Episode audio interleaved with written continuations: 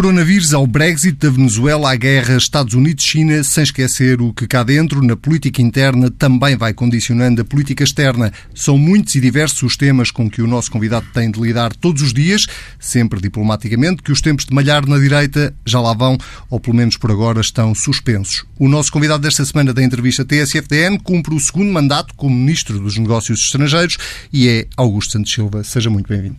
Bom dia. Bom dia. Sr. Ministro, vamos começar a falar pela, da epidemia do coronavírus. Como é que comenta a forma como a China, onde o foco inicial da epidemia uh, teve lugar, uh, reagiu e também a cooperação internacional, a OMS, a relação entre países, funcionou neste caso melhor do que noutras situações? Sim, devo dizer, aliás, a OMS é dada sempre por nós, os estudiosos da globalização, como o exemplo de uma organização internacional eficiente, porque há vários problemas globais e o coronavírus é apenas uma dimensão do que se chama a segurança humana e eh, a OMS conseguiu construir eh, um eh, ativo de realizações e de métodos que se tem provado bastante eficiente na concertação internacional. Agora, o ponto é que nós enfrentamos um desafio que, não conhecíamos e, portanto, ainda sabemos pouco sobre qual é a origem do coronavírus, como é que se espalha, quais são as medidas mais eficazes para combatê-lo. Estamos a aprender, julgo que estamos a aprender depressa mas é uma resposta que tem que ser claramente global, ou seja, aqui os países têm que partilhar informação e, por exemplo, mesmo o combate. Assim que um país conseguir uma vacina ou algum tipo de tratamento, terá imediatamente que partilhar. Sim, sem dúvida nenhuma. E no nosso caso tem é, tudo isso que diz e bem, tem uma declinação específica que é a concertação a nível europeu. Não faz sentido que decisões, por exemplo, sobre eventual suspensão de fronteiras, em que circunstâncias, sejam tomadas a nível nacional, têm que ser tomadas concertadamente a nível europeu. De propósito, o senhor já admitiu essa, essa eventual necessidade de encerrar fronteiras. O que lhe perguntava era em que circunstância é que isso poderia Nas circunstâncias previstas pelo Tratado de Schengen. Nós temos um espaço de circulação livre na área Schengen e o tratado que o constitui tem especificamente as condições em que, por iniciativa unilateral ou concertadamente, as fronteiras possam ser uh, suspensas. Portanto, neste caso, as, as fronteiras possam ser recolocadas. Agora, uh, não está ainda em cima da mesa, mas vamos ver como isto vai evoluir. Mas Portugal nunca o fará de forma unilateral ou poderá ter que o fazer também de forma unilateral? Não. Uh, vamos lá ver. O que é que neste momento o Ministério dos Negócios Estrangeiros, tem essa responsabilidade, recomenda aos portugueses? Recomenda que não façam viagens não essenciais à República Popular da China, recomenda que não se realizem excursões, visitas de estudo ou outras deslocações de estudantes à Itália, seguindo a recomendação da própria autoridade italiana. Recomenda que as pessoas que estejam em viagens eh, à Itália eh, cumpram as informações, cumpram as recomendações e sigam as informações das autoridades italianas e tenham as cautelas de segurança adequadas. E no caso específico do Irão, avisou que, como uh, estava em curso um processo de fechamento de fronteiras por parte de países vizinhos e várias companhias aéreas estavam a suspender os voos, os portugueses que estivessem de viagem no Irão deveriam antecipar os seus planos de regresso. São estas as recomendações que nós temos. Mas do, de, desculpa insistir na, na, questão das fronteiras, só é, porque eu acho de facto que é se, se calhar útil até para as pessoas e para, para, para, tranquilizar um bocadinho o espírito das pessoas. Há pouco dizia que Portugal tem que ter sempre uma ação concertada no âmbito uh, europeu, também de, de, acordo com as regras de Schengen, uh, mas eu, o que eu não percebi foi se é possível Portugal tomar uma decisão unilateral de encerrar fronteiras, caso isso venha a ser necessário, ou se nunca o fará uh, se não for uma decisão europeia. É prematuro responder a esta pergunta por três razões. Em primeiro lugar, não é uma competência minha, mas sim eh, de outros departamentos do Governo. Estou a falar ao seu, em, segundo, em segundo lugar, porque a forma racional de agir é com base na melhor informação técnica, científica, neste caso médica. E em terceiro lugar, porque em abstrato essa possibilidade existe, porque decorre do próprio tratado. Uh, portanto, não, não sei responder a essa pergunta, senão uh, dando conta das várias possibilidades. Agora, não está em cima da mesa nem a melhor informação técnica e científica disponível neste momento diz que esse tipo de controlos é eficaz, o que, uh, basicamente, a recomendação das autoridades de saúde eh, vou dizer, eh, com base na minha competência, que é de cidadão comum nessa matéria, eh, mas a recomendação que as autoridades de saúde, por todo lado, incluindo em Portugal, estão a dizer, eu, cidadão Augusto Santos Silva, traduzo assim. Muito cuidado com a higiene, multiplicar os cuidados de higiene. Basicamente é isso. E, evidentemente, para aqueles que tiverem vindo de zonas que estão infectadas, muito cuidado com o eventual aparecimento de sintomas, com o contacto com outras pessoas, etc. Aqueles que não tenham necessidade de ir para regiões que são hoje foco de propagação do, do vírus, eh, pois será irracional que vão, se não tiverem necessidade de ir. É, é tão simples como isto. Eh, portanto, muita atenção, muito cuidado, mas nenhum alarme. É assim que nós enfrentamos este vírus, como já enfrentamos outros com sucesso. Já agora, só em atalho de foi, se o Presidente da República admitia esta semana eh, poder rever, repensar as viagens oficiais que tinha marcadas para, para este ano. Eh, o Sr. Ministro dos Negócios Estrangeiros também viaja bastante, muitas delas com o Presidente da República. Eh, também está a olhar para o seu calendário e a repensar as viagens que tem para fazer? Eu sigo as minhas próprias recomendações. Portanto, as recomendações que o Ministro dos Estrangeiros dou aos outros, sigo-as e devo ser exemplar na maneira como as sigo. Portanto, eu sei distinguir o que são viagens essenciais de viagens não essenciais. Evidentemente que as viagens essenciais que faço em nome do Estado português, faço-as muitas vezes em condições eh, difíceis, como fiz quando era Ministro da Defesa e às zonas de guerra. Eh, portanto, toda a gente sabe as obrigações adicionais que nós temos, dado os cargos que exercemos, mas de resto cumpro as, as recomendações. Agora, o que está a acontecer o que é natural, é que os países vão uh, uh, diminuindo os grandes eventos de massas e, portanto, há feiras que estão a ser canceladas, há reuniões que não são tão indispensáveis que estão a ser uh, canceladas e mantém naturalmente as, as reuniões que são muito importantes. Sr. Ministro, isso é uma outra consequência desta crise de saúde que se tem falado menos, que é a consequência económica. Ou seja, a China já estava a abrandar o seu crescimento, provavelmente vai ressentir uh, bastante de, de, desta, desta epidemia. A economia mundial também. De que forma é que acha que isso pode chegar a Portugal?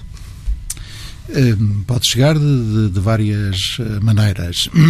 Nós não temos um nível de exportações eh, para a China elevado. As nossas exportações para a China estão abaixo dos mil milhões de euros. A China não está entre os dez maiores parceiros comerciais de Portugal como cliente de bens. Eh, nós, nas cadeias de produção, também não dependemos assim tanto da, eh, da cadeia de fornecimento que vem eh, da China, eh, mas evidentemente podemos sofrer efeitos indiretos a China diminui as suas importações, diminui as suas importações da Alemanha. A Alemanha é um grande importador de produtos portugueses. Portugal pode ser atingido indiretamente. Ainda é muito cedo para estimar uh, essas consequências. O Fundo Monetário Internacional avisou já na sexta-feira passada que ia rever em baixa o crescimento da economia mundial, mas, digamos, este é um fator de incerteza e de risco que se associa ou que se adiciona a outros fatores de incerteza e de risco que toldam o ambiente económico internacional. Qual é o lado positivo disto? O lado positivo disto é que a economia portuguesa está em contracorrente. Eh, quando as, as economias da zona euro, com as quais a economia portuguesa tem maior interação, estão eh, em desaceleração, a economia portuguesa está a crescer está em, e está a acelerar se considerarmos os dados do último trimestre de 2019. E quando os fatores de incerteza uh, se acumulam no cenário económico internacional, em Portugal, todos os indicadores mostram estabilidade. Estabilidade dos quadros institucionais, estabilidade da regulatória, eh, estabilidade nas intenções de investimento. Por exemplo, a AICEP, portanto, a Agência de Investimento, fechou 2019 com mais um recorde na contratualização de investimento estrangeiro.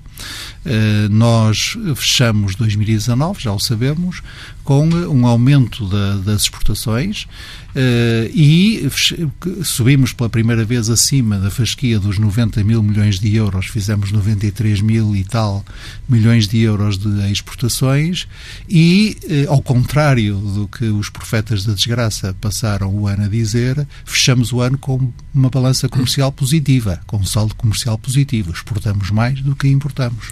Vamos falar agora de um, de um, outro tema mais complicado que reais de sucesso da economia, que é a relação com a, com a, Venezuela. Houve aquele incidente com a TAP, a proibição um, da, da companhia aérea voar para a Venezuela durante alguns meses. O Sr. Ministro já se encontrou com o seu homólogo. Como é que é o relacionamento com a Venezuela, tendo em conta esta duplicidade de reconhecermos um presidente, mas na realidade temos que lidar com o outro presidente e com toda a máquina de Estado que ele representa? Vamos lá ver, do ponto de vista jurídico, na grande sageza do direito internacional, os Estados reconhecem Estados. Eh, eu não publico, devem reparar nisso, declarações quando muda o governo, por exemplo, no Reino Unido. Dizer, passamos a reconhecer o governo do Sr. Boris Johnson, que sucedeu à senhora, à Primeira-Ministra Theresa May. Nós reconhecemos os Estados. E reconhecemos o Estado da Venezuela e a Venezuela reconhece o Estado português. Como é que isso se concretiza? Temos embaixadores, temos relações diplomáticas e temos embaixadores. A partir daí, o direito internacional o que diz é que nós devemos reconhecer autoridades de facto. As autoridades de facto são as autoridades que controlam o território, dirigem a administração pública, controlam as Forças Armadas e o aparelho de segurança. Evidentemente que neste caso na Venezuela é o regime do presidente Nicolás Maduro que o faz. E, portanto, quando o meu embaixador em Caracas tem que tratar, como várias vezes tem que tratar, como, por exemplo, problemas de detenção de portugueses lá, ou coisas tão simples como a mala diplomática levar eh, medicamentos para a nossa comunidade. Temos que ter autorização das autoridades venezuelanas. Essa autorização é dada pelas autoridades de facto da Venezuela e, portanto, o meu embaixador é com o Ministério dos Negócios Estrangeiros da Venezuela, das Relações Exteriores, que se relaciona e eu relaciono-me com o Ministro das Relações Exteriores. Desde janeiro de 2019 nós temos um problema e qual é esse problema? Nós reconhecemos como eleições justas e livres as eleições que determinaram a eleição do presidente Nicolás Maduro ao longo do primeiro mandato.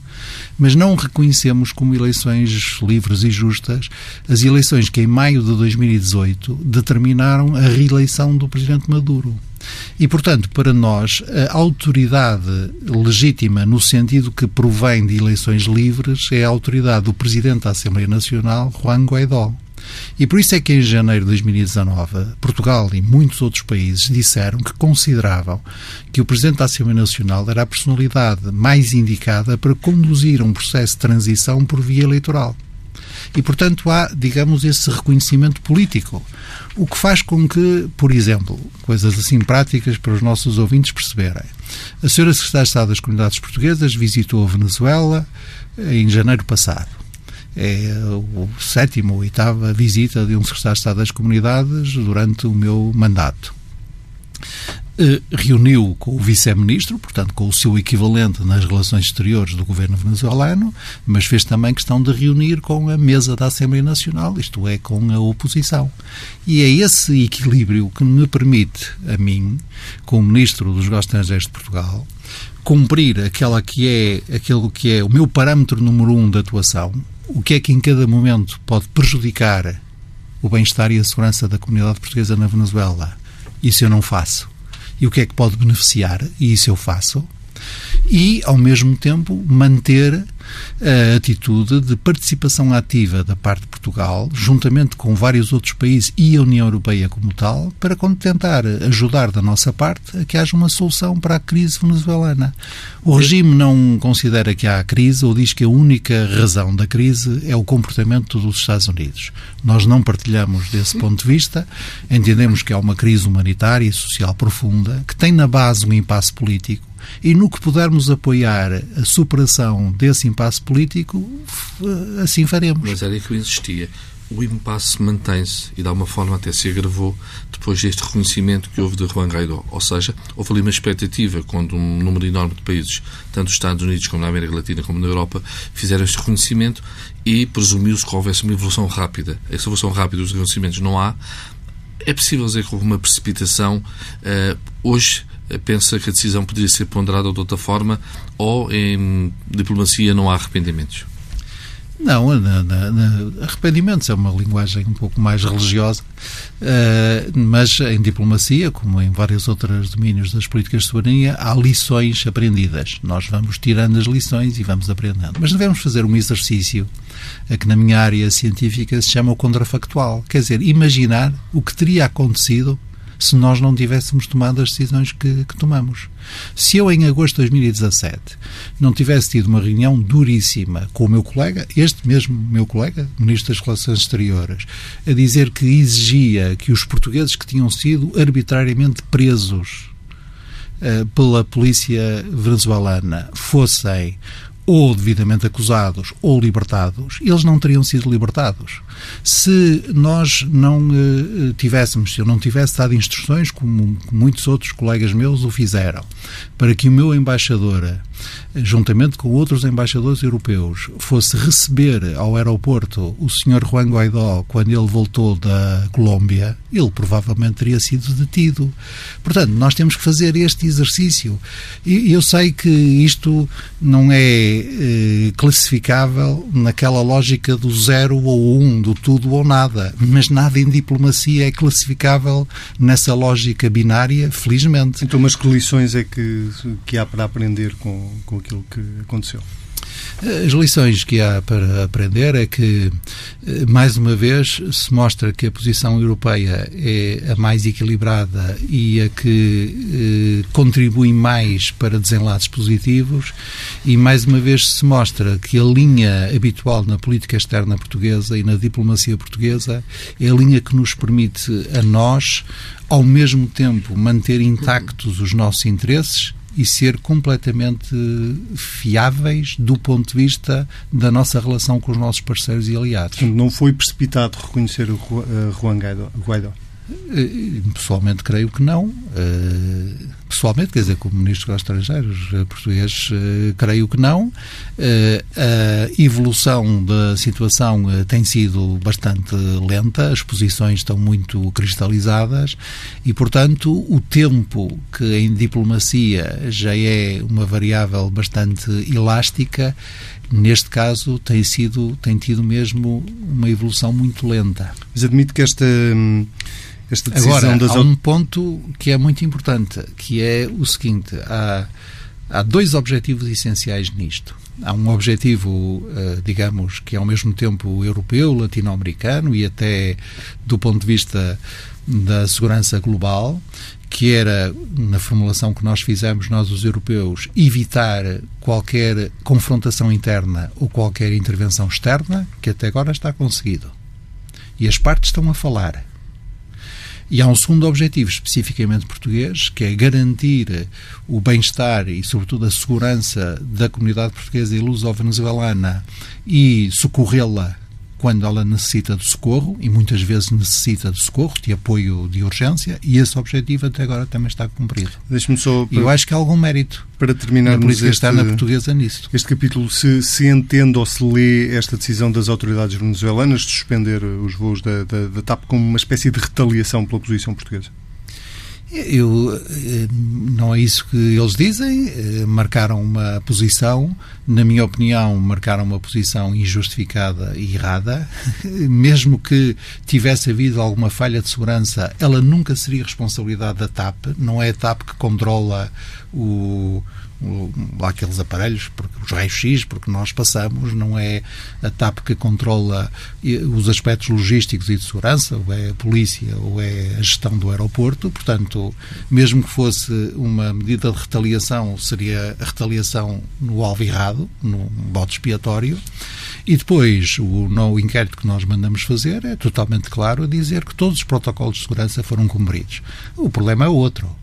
O problema é que a TAP tendo uma rota aberta, eh, não discrimina passageiros. As pessoas compram bilhetes, eh, as pessoas têm, têm os seus documentos de identidade em dia, as pessoas não cumprem os, os requisitos de segurança, as pessoas embarcam e fazem as suas viagens.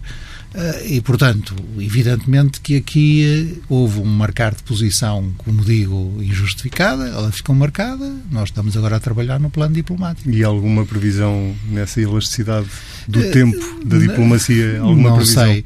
Não sei porquê. Porque eu não posso garantir uh, que a suspensão seja levantada, nem posso garantir o timing desse levantamento. Porquê? Porque ele não depende apenas, nem depende exclusivamente ou não, não depende apenas, nem depende sobretudo, de uma decisão portuguesa. Portanto, eu não posso garantir o que não está na minha margem de decisão. O que eu posso garantir é que farei tudo, já estou a fazer, desde o exato momento em que, aterrado de Bruxelas em Lisboa, tomei conhecimento desta decisão, para que o nosso objetivo imediato, que é que a suspensão seja levantada, seja conseguido. Vamos avançar?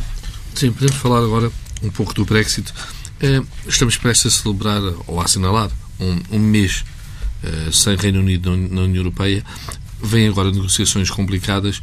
Como é que antecipa essas negociações entre Bruxelas e Londres? Eu acho que nós temos boas condições para que essas negociações corram bem. E porquê é que temos boas condições? Porque conseguimos um acordo de saída. Repara, agora as pessoas podem ver eh, bem melhor eh, aquela minha quase obsessão durante três anos a dizer dê por onde der, nós temos que ter um acordo. Temos que ter uma saída não caótica, uma saída com acordo. Porquê é que as pessoas hoje veem melhor? Porque as pessoas, eh, para todos os efeitos práticos, eh, uma pessoa normal nem sequer se apercebeu de que o Reino Unido saiu. Porque a lógica do acordo foi até ao fim do ano tudo continuar como antes.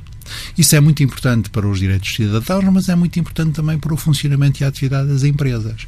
Nós demos a nós próprios, agora, mais uns meses, para tentar ver como é que, no futuro, a relação entre o Reino Unido e a União Europeia se pode fazer da forma, vamos dizer assim, o mais íntima possível.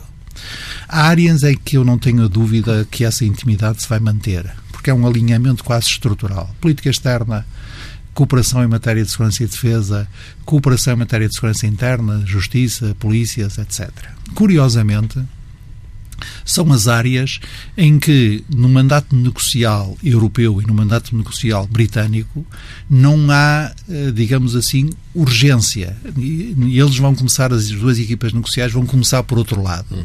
Mas a minha interpretação é que começam por outro lado porque começam pelo lado mais difícil, o que é natural que se faça. Eh, o Primeiro-Ministro Boris Johnson colocou aqui uma pressão temporal que nos aflige um pouco. Disse isto tem que ser eh, resolvido até dezembro de 2021. Como sabe, o acordo de saída prevê a possibilidade de, em julho, nós podemos dizer, afinal, vamos demorar mais tempo e eh, estipular um novo prazo por uma só vez.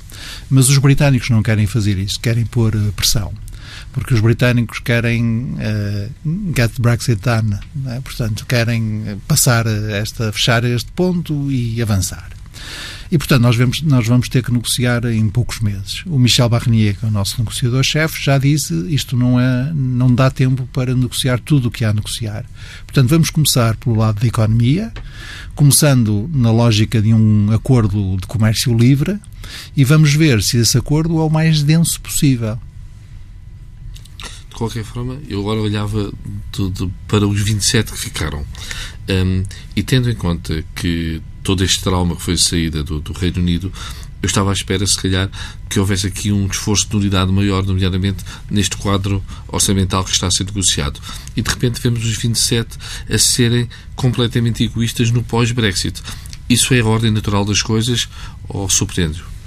Eu creio que foi um momento necessário. Está-se a referir ao Conselho Europeu da semana passada eh, e creio que esse foi um momento necessário porque foi uma vez em que os líderes puderam dizer cara a cara, uns aos outros, uh, o que é que entendiam, o que é que cada um entendia que devia ser o orçamento pós-Brexit, porque perdendo o Reino Unido nós perdemos um dos contribuintes líquidos.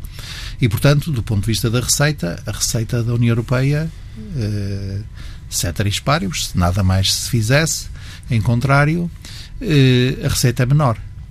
a despesa também é, é um pouco menor.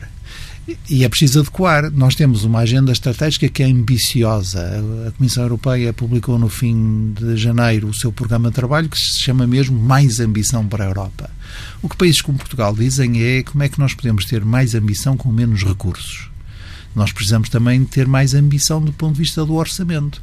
Ou aumentando as nossas contribuições nacionais, ou eh, fazendo uso de novos recursos próprios da União. Nós defendemos as duas coisas. Eh, achamos que é necessário um aumento nas duas coisas. O Parlamento Europeu põe um número nisto, diz que o orçamento da União Europeia, do ponto de vista da despesa, deve ser equivalente a 1,3% da riqueza gerada anualmente na União Europeia. Basta dizer assim para perceber que ainda estamos a falar de um, um miligrama no conjunto do peso uh, da, da União. Mesmo assim, há países que a si próprios se chamam frugais que dizem não, não, nós precisamos é de diminuir a percentagem e nós não devemos passar de 1% da, da riqueza produzida anualmente na União Europeia para fixar o nosso orçamento plurianual. A Comissão Europeia fez uma proposta inicial que partia de 1,11. Nós achamos que o compromisso deve fazer-se entre a proposta inicial da Comissão Europeia e o valor do Parlamento Europeu, que no fim do dia tem que aprovar o orçamento. E, portanto, naturalmente divergimos daqueles que dizem que não, nem sequer aceitam a proposta inicial da Comissão. Mas isso é uma negociação uh, habitual. Toda a gente que sabe isso, que, se, que conhece minimamente estas coisas, sabe que a tensão vai existir até aquilo que nós chamamos, nossos, por graça, a última noite. Os nossos aliados, os chamados amigos da coesão, são países tão distintos como, como a Espanha, que, aliás, há pressões para ser um, um contribuinte líquido, como, ou então a Polónia, que é um país que tem um crescimento económico enorme, está fora do euro e, aliás, eh, aproxima-se rapidamente do, do, do, do, nosso PIB per capita. Eh, estes aliados são aliados de circunstância ou os amigos da coesão são mesmo amigos? Os amigos da coesão são amigos da coesão, como o nome indica. Isto é, têm um, uma posição comum. E a posição comum que têm é que os fundos para a política da coesão não devem ser inferiores em termos reais no próximo quadro aos valores deste quadro. É, é esse o ponto Mas que nos aproxima. no segundo momento. Não, não, não, até agora isso não tem acontecido. Agora, Portugal não é apenas um amigo da coesão.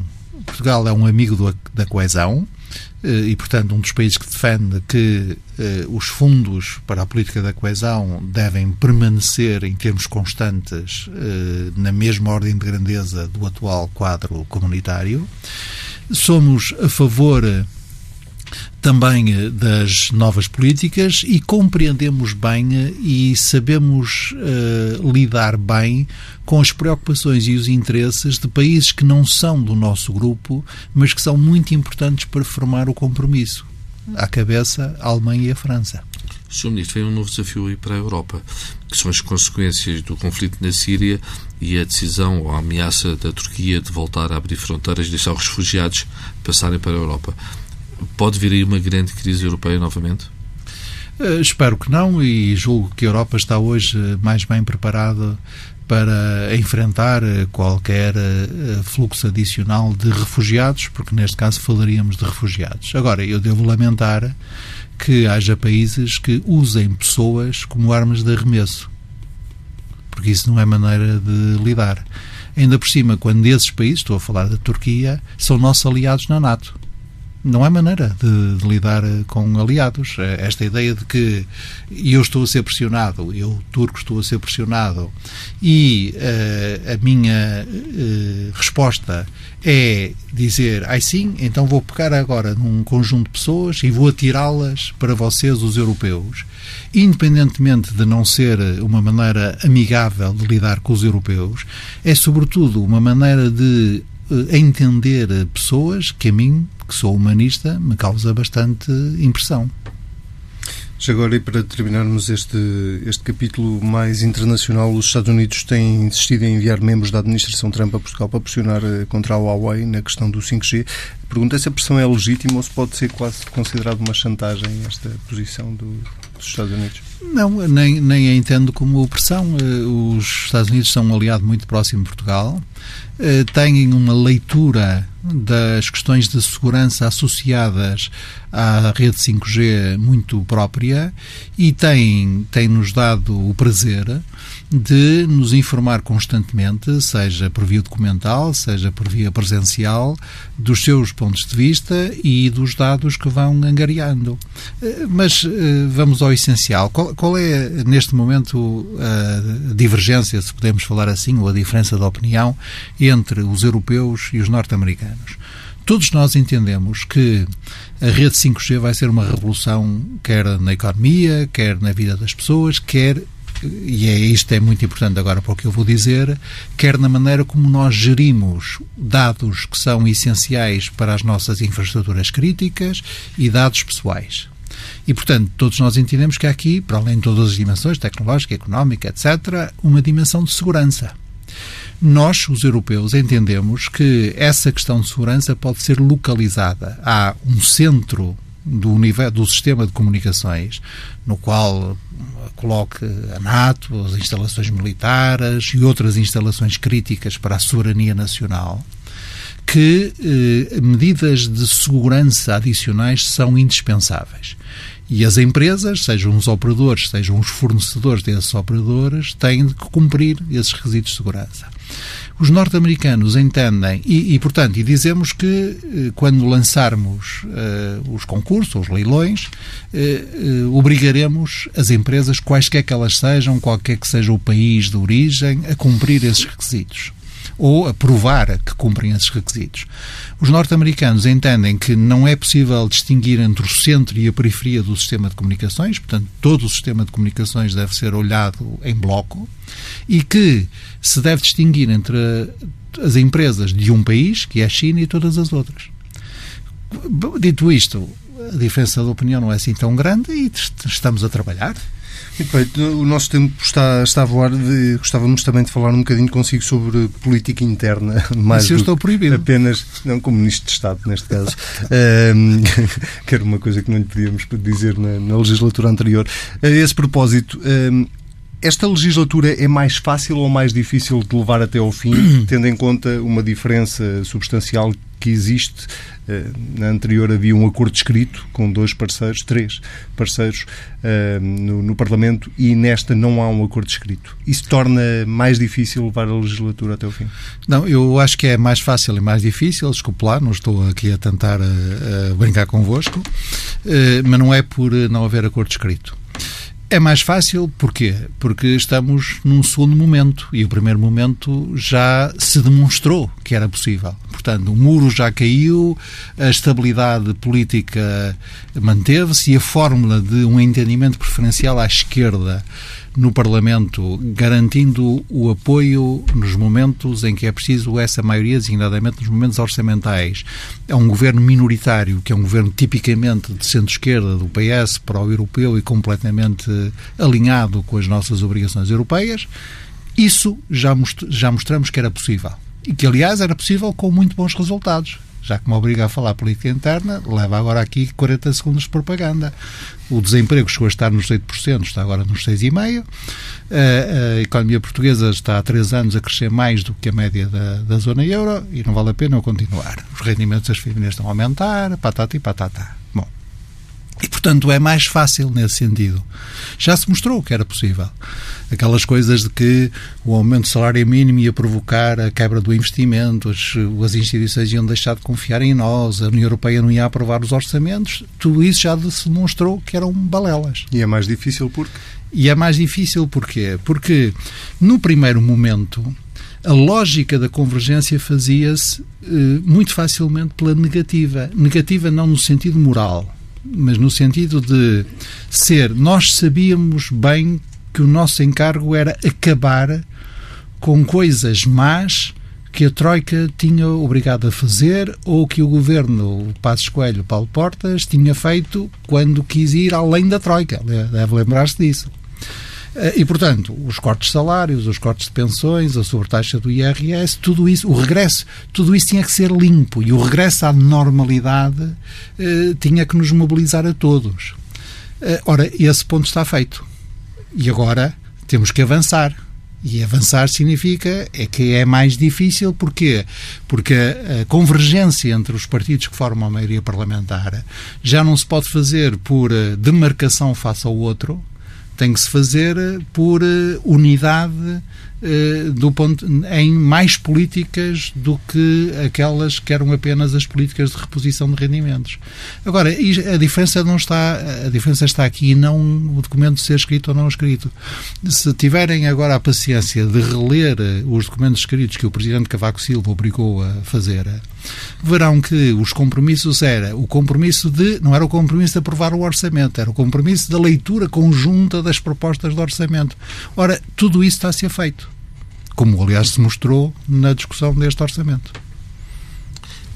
Tem, tem receio que possa haver coligações negativas? Portanto, está a ver, basta editar, cortar aquela parte em que eu explico que é mais fácil. Mas não editamos. já tem. tem receio fiz isto mesmo para, para evitar. Posso ter humor nestas entrevistas ou não? Claro. Não só pode como deve. Perguntava-lhe se, se tem receio que possa haver coligações negativas ou seja, não tendo a esquerda à esquerda do PS um compromisso formal com o PS, eh, é possível, como chegou quase a acontecer na questão do IVA da eletricidade, coligações negativas e de que forma é que isso pode abalar a governabilidade? Eh, a possibilidade de haver votações em que o PS perca no Parlamento é uma possibilidade real. E não há nenhum problema nisso, na medida em que nós não temos maioria absoluta no Parlamento, portanto podemos saber que isso pode acontecer. Agora, o que não pode acontecer, e é isso, é para isso que nós reservamos a expressão a coligação negativa, ou na minha, na minha formulação, coligações contra a natura, que seria uma traição ao nosso eleitorado, devem lembrar-se dessa fórmula minha, sempre mais assertiva do que o habitual. O que não pode haver é votações dessas que ponham em causa os fundamentos mesmos do acordo que vamos fazendo. Isto é, nós não podemos acertar um orçamento de Estado com os nossos parceiros garantindo-lhes vitórias em vários domínios. A redução de propinas foi uma proposta do Bloco de Esquerda, o mais um aumento extraordinário das pensões foi uma proposta do PCP e assim sucessivamente, ou várias. Não podemos garantir isso e ao mesmo tempo sermos confrontados com votações que eh, eh, impediriam o, uh, impediriam atingir, que nós atingíssemos os objetivos essenciais do nosso orçamento. Mas a verdade é que isso esteve quase a acontecer.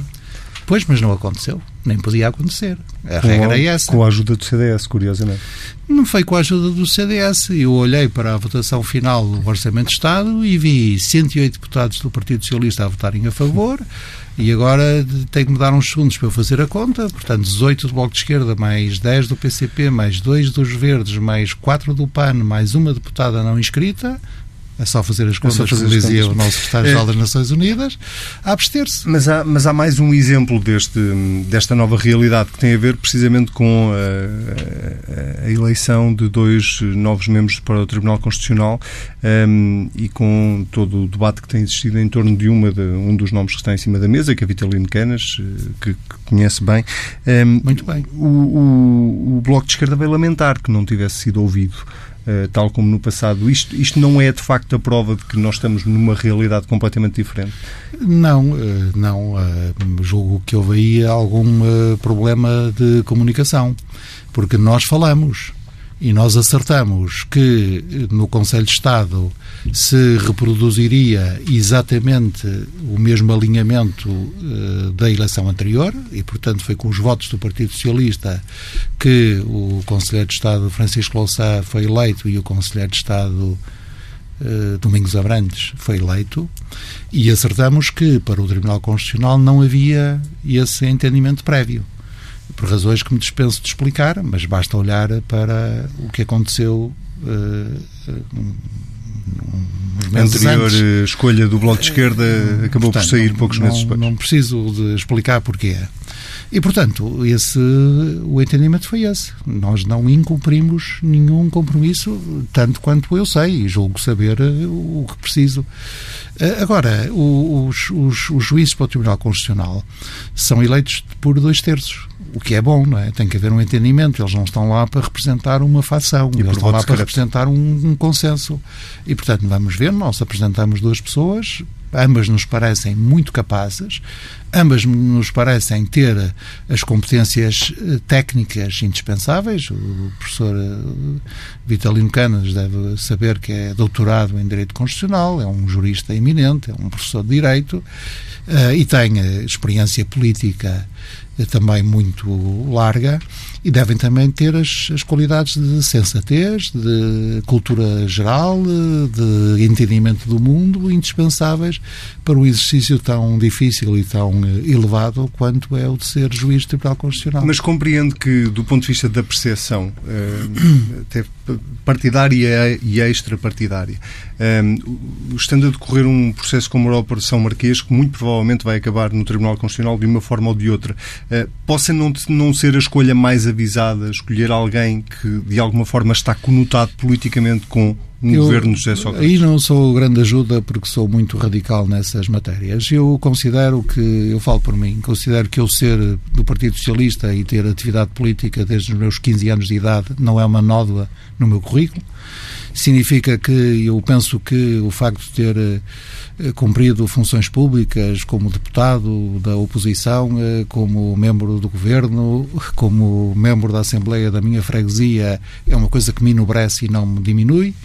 E considero e ficaria completamente fora de mim se alguém viesse pôr em causa as minhas competências profissionais, de professor catrata da Faculdade de Caminho do Porto, de sociólogo, doutorado em Sociologia, me viesse dizer, tu por ter sido ministro ou por seres amigo deste ou daquele, já não, já não podes fazer estudos de Sociologia para o Estado, não podes fazer sociologia, estudos de Sociologia para uma Câmara Municipal, ficaria completamente fora de mim, como aliás já estou a ficar. Portanto, eu não, aí não ajudo. Portanto, pertence muito radical. ter pertencido a um governo de José Sócrates é currículo, não é cadastro? Para mim, Sim, é currículo, claro. Sr. Ministro, como é que vê eh, a relação neste momento entre o, o seu partido e o governo e a direita? Um, um, PSD que escolheu a vertente mais social-democrata, um CDS que tem um caminho que não se percebe muito bem e já agora também, para ganhar aqui algum tempo, como é que vê também a ascensão do Chega a nível das sondagens? Eu das sondagens não me preocuparia muito. Acho que os fenómenos em política precisam de ser analisados e a primeira pergunta é, é se se trata de fenómenos circunstanciais ou de fenómenos estruturais. A vantagem que o país tinha, eu disse-o muitas vezes e, portanto, posso repeti-lo agora, não estou a dizer pela primeira vez hoje, a vantagem que o país tinha não era o país não ter racismo, não ter extrema-direita, não ter xenofobia, não ter intolerância, não ter homofobia. Isso o nosso país tem, como todos os outros que eu conheço também têm. A grande vantagem do nosso país, que o nosso país tinha e que perdeu nesta eleição, é que não tinha expressão política disso. Hum? Não tinha. O nosso Parlamento estava imune a isso.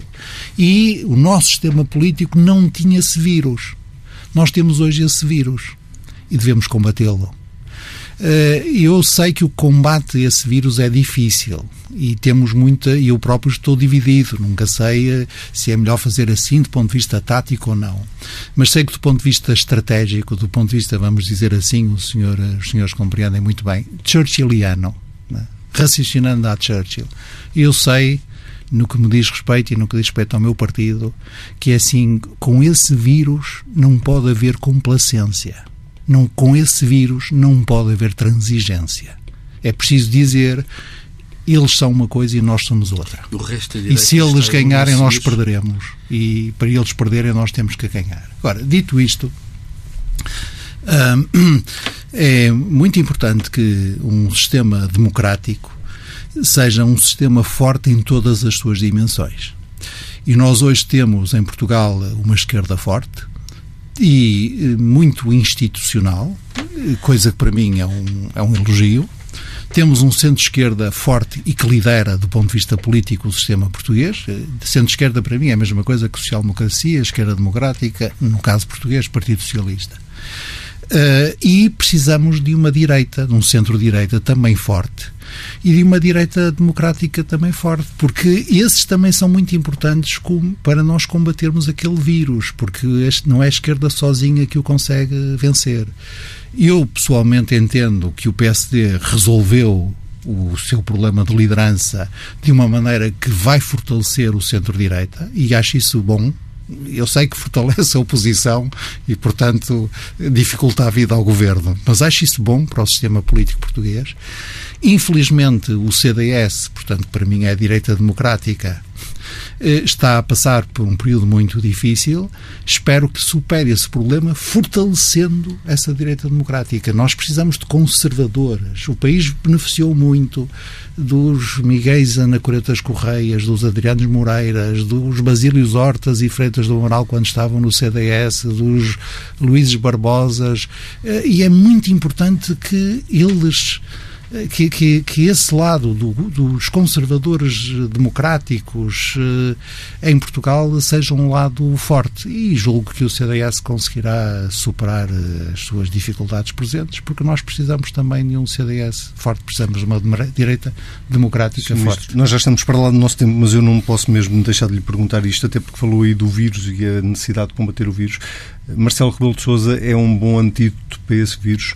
Uh, vem aí o Congresso do PS, vamos ver o que é que diz a moção de António Costa a, a propósito de presidenciais, mas ficava chocado se o PS apoiasse uma recandidatura de Marcelo Rebelo de Sousa. Ele vai dizer que é uma decisão pessoal e que ainda não sabemos. Não, não, não. A minha, a minha resposta a minha resposta padrão é mais fácil. Eu não costumo responder a perguntas que começam por se. Uh, mas, uh, como há uma certa dificuldade no espaço público português em perceber a maneira muito camiliana como eu uso e abuso de metáforas, quando eu digo que a extrema-direita é vírus, não estou a dizer que a pessoa X, Y ou Z é vírus, ok? Portanto, o senhor deputado André Ventura é um deputado da Assembleia da República, está na Assembleia da República, foi eleito pelo povo e tem todos os seus direitos para, para representar os seus eleitores. Portanto, estava a usar uma metáfora fechando o círculo. Agora, eh, o, o, populismo é um vírus, na minha opinião, é um dos vírus mais corrosivos nas democracias europeias e que Marcelo Rebelo de Sousa é um bom antídoto contra esse vírus, não tenho a mínima dúvida. Sr. Ministro, muito obrigado. Obrigado.